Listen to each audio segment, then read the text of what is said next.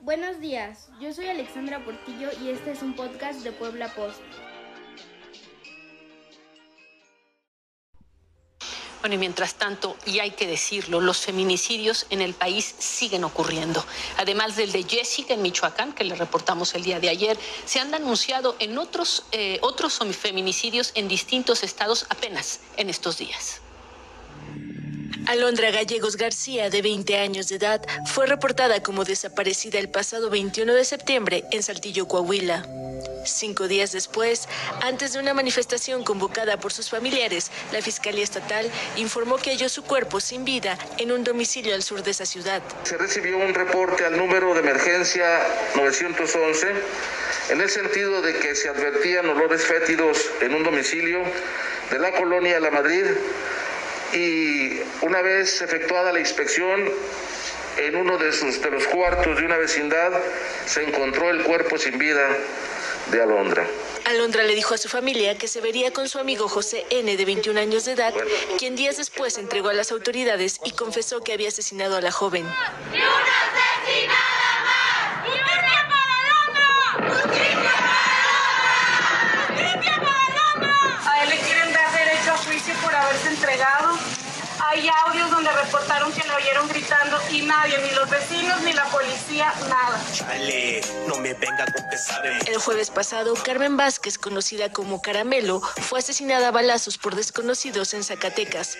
La mujer era conocida por pertenecer a la cultura chola de la zona y por su activismo contra la violencia dentro de las pandillas. Pues en realidad casi todos somos iguales, a todos nos gusta lo mismo, pero tú te puedes vestir como tú quieres.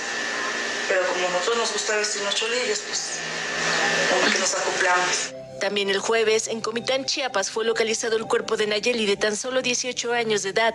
La última vez que se le vio con vida fue cuando abordó un taxi rumbo a su trabajo. Este lunes, la Fiscalía Estatal informó sobre la detención de dos personas por este feminicidio. Y en Nayarit, este domingo murió Michelle, de 3 años de edad. Por el presunto abuso sexual y feminicidio, fueron detenidos su padrastro y abuelo paterno. Terrible, la verdad. Así es, mi nombre es Ofelia Mancilla y les damos la más cordial bienvenida a este programa. La violencia contra la mujer es una realidad que no se puede negar y que desde luego todos queremos parar. Sin embargo, para muchos, el camino que hasta ahora se está tomando con la intención de combatir este flagelo no es el indicado. Así es, nuestro invitado de hoy nos expondrá sus razones para considerar que las leyes contra el feminicidio no son las adecuadas y que en vez de ayudar empeoran la situación. Antonio Ortega Delgado es abogado de los tribunales de la República de México. Además, es licenciado en Ciencias Políticas por la UNAM y con él estaremos hablando sobre este tema bastante polémico. Antonio, muy buenos días y muchas gracias por estar hoy con nosotras. Buenos días, ¿cómo están? Mucho gusto. Aquí puesto para brindarles la entrevista. Bueno, Antonio, pues yo quisiera comenzar preguntándote, ¿qué es el feminicidio según la ley? El feminicidio es dar muerte a una mujer por el hecho de serlo. Así podemos ver en el Código Orgánico Integral Penal que se encuentra vigente en nuestro país. Este regula el feminicidio como la persona que como resultado de las relaciones de poder manifestadas en cualquier tipo de violencia, de muerte a una mujer por el hecho de serlo o por su condición de género. Este será sancionado con una condena privativa de la libertad de 22 a 26 años. Segunda pregunta. ¿Cómo afecta al ámbito socioeconómico el aumento de feminicidios en México?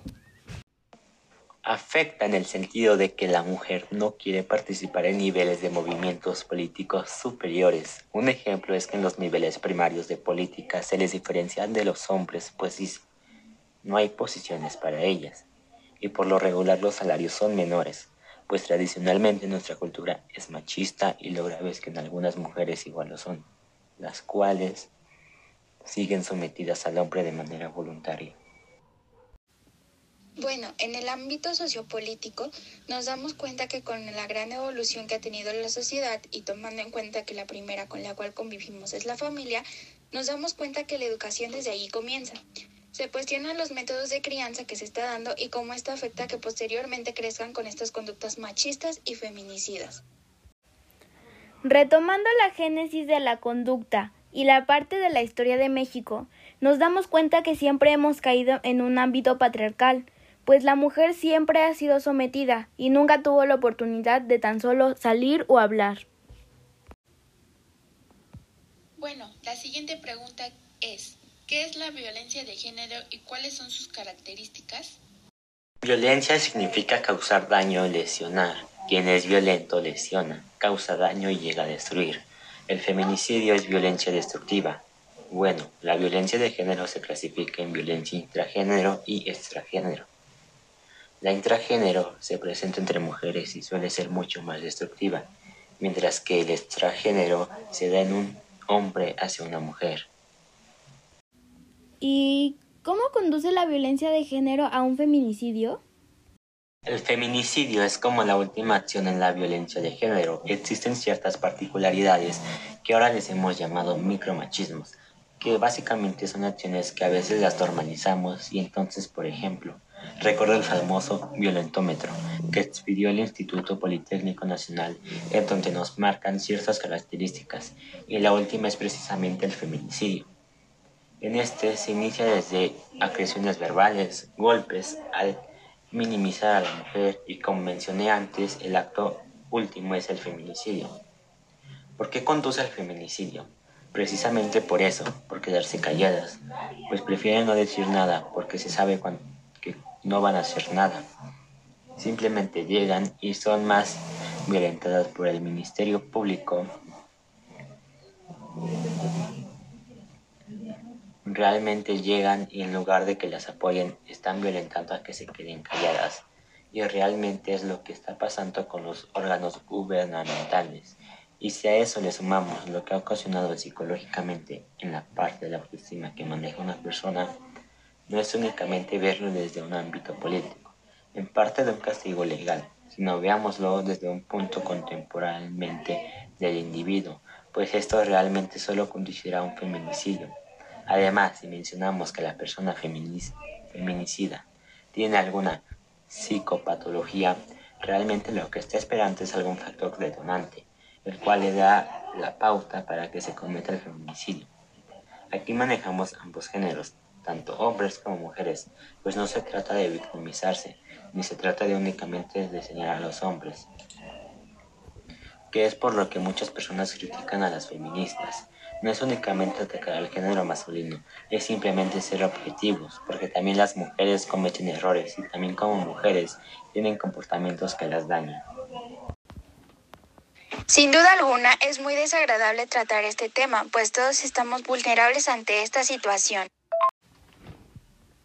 Muy bien, para finalizar, ¿alguna recomendación que le pueda dar a todo nuestro público? Siempre hay que reforzar nuestra autoestima y sobre todo ante la adversidad que se esté sufriendo es importante tratar de recuperarse. Bien dicen que no hay amor más grande del que se tiene a uno mismo y esto es cierto, pues como mujeres debes de creerte y valorarte y ante todo no callar la situación. Retomando la parte de la tolerancia, es muy importante no tolerar y hablarlo, siempre hacerlo visible, así como contárselo a alguien que más confianza le tengas. Y recuerden, es muy importante no callarlo y no tolerar y aguantar. Excelente. Quiero agradecerles a cada uno de ustedes por acompañarnos en esta emisión, principalmente al abogado Antonio Ortega Delgado. Muchas gracias a ustedes por invitarme a su programa. Bueno, pues esperamos que este podcast haya sido de sagrado y les sirva para informarse más sobre este tema tan polémico. Gracias y hasta la próxima.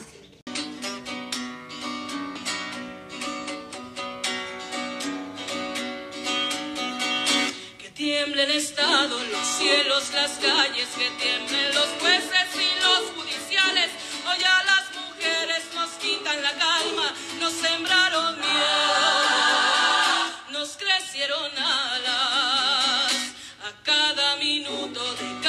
semana